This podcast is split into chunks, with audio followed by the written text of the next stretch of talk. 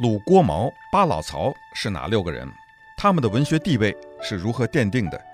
夏志清为什么要冲击他们的文学地位，而抬高张爱玲、沈从文、钱钟书的贡献？接下来，王寿之教授将回答这些问题。在九十年代，上海又出现的是重写文学史啊，有两个人，一个叫王晓明，一个叫陈思和，他们都说啊，我们重新要写中国的文学史，因为原来的文学史是一本，简单的来说就是一本政治史，它不是文学史。其实，如果你看这个两股潮流，就是北京的二十世纪中国文学和上海的重写文学史，这其实都是夏志清的中国现代小说史的思想方法。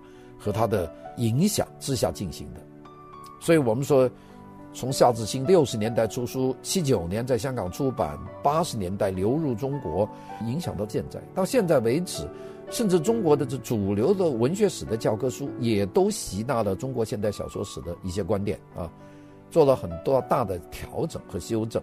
夏志清教授所发现的几个人啊，比方说是钱钟书啦、张爱玲啦。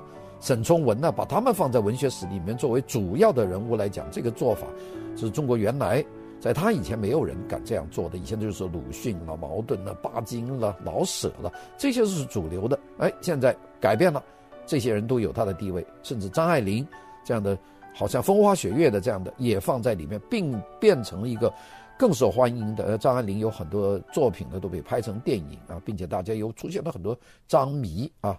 这个受夏志清的影响，因为如果不是夏志清，根本张爱玲就没有人知道啊。张爱玲只是一个小圈子的，夏志清呢不但是推荐了张爱玲，并且他还见过张爱玲，还给张爱玲呢呃推荐了工作。不过张爱玲后来好像没办法天天保持上班那种状态，所以呃自己就辞职离开了学校，然后在洛杉矶啊，最后就流浪，就是这这个情况。所以跟夏志清是有关系的。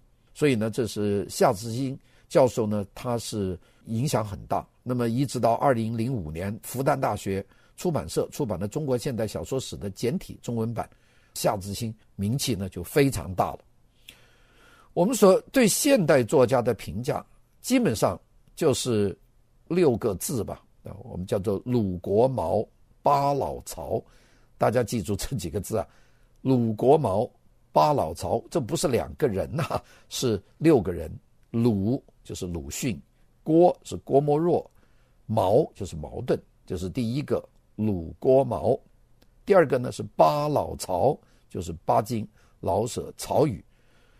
对于现代作家的评论，基本上就是鲁郭毛、巴老曹，就这么六个人来排座次。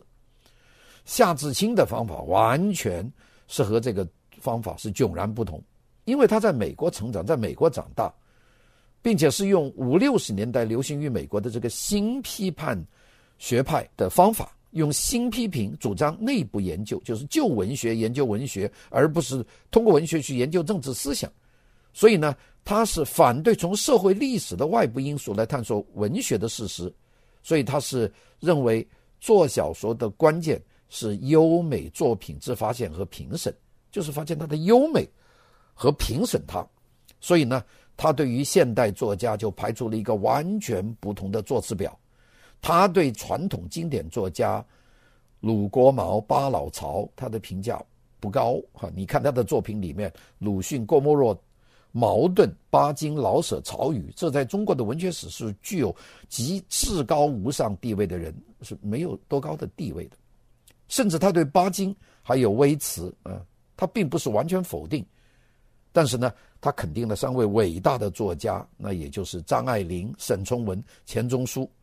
尤其是张爱玲，她在她的英文版的《中国现代小说史》里面，张爱玲的篇幅是超过了鲁迅的篇幅。有很多传统的模式里面，这些人根本就没地位，张爱玲、沈从文、钱钟书都没有地位，但是他就放在一个非常重要的地位，并且他提得非常高。那么。这一点，这个做法的话，包括钱钟书的《围城》啊，张爱玲的几部小说啊，他都给他很高的地位啊。所以这个就是造成了大家对他意见很大的，说你怎么能够这样呢？你这样做的话，那中国文学史怎么写呢？啊，这个我们就先讲讲这个夏志清教授啊。夏志清的思想方法，他的最大的特点就是不考虑社会历史以外的因素啊，比方张爱玲。在日伪期间，他他他待在上海。那大家说你当时不为什么不写这个抗日抗伪啊？你看你写这个没有阶级立场的这个电影，像他的《色戒》啊，这个《色戒》里面女学生却要色诱伪军的这个伪特务局的头子，结果自己还爱上他了，丢了性命。像这种事情，那怎么可能呢？呃，所以这个绝对是入另一册的。但是他很看好，他说这个里面有文学的美，所以呢，整个的这个兴趣。就让他受到了特别的关注，批判他的文章就说大陆的学者不思考这些根本的差异，一步一趋的跟着夏志清的趣味跑，把钱钟书生硬的塞到没有思想、没有方法的这种传统文学的教科书之中，那就是这是错误的。正统的文学教科书是不应该有钱钟书、张爱玲、沈从文的地位的，他们根本不是中国文学的主流。主流那就是我们说的那六个人啊，就是鲁国毛、巴老曹啊，这个是一个说法。但夏志清呢，他不需要理你，因为他跟人根本不在中国啊。他虽然在中国读书，在中国受过上海的很多的影响，但他没有受这个影响，所以呢，这个整个故事就非常有趣了。好。我们呢，下面就讲讲这个夏志清教授。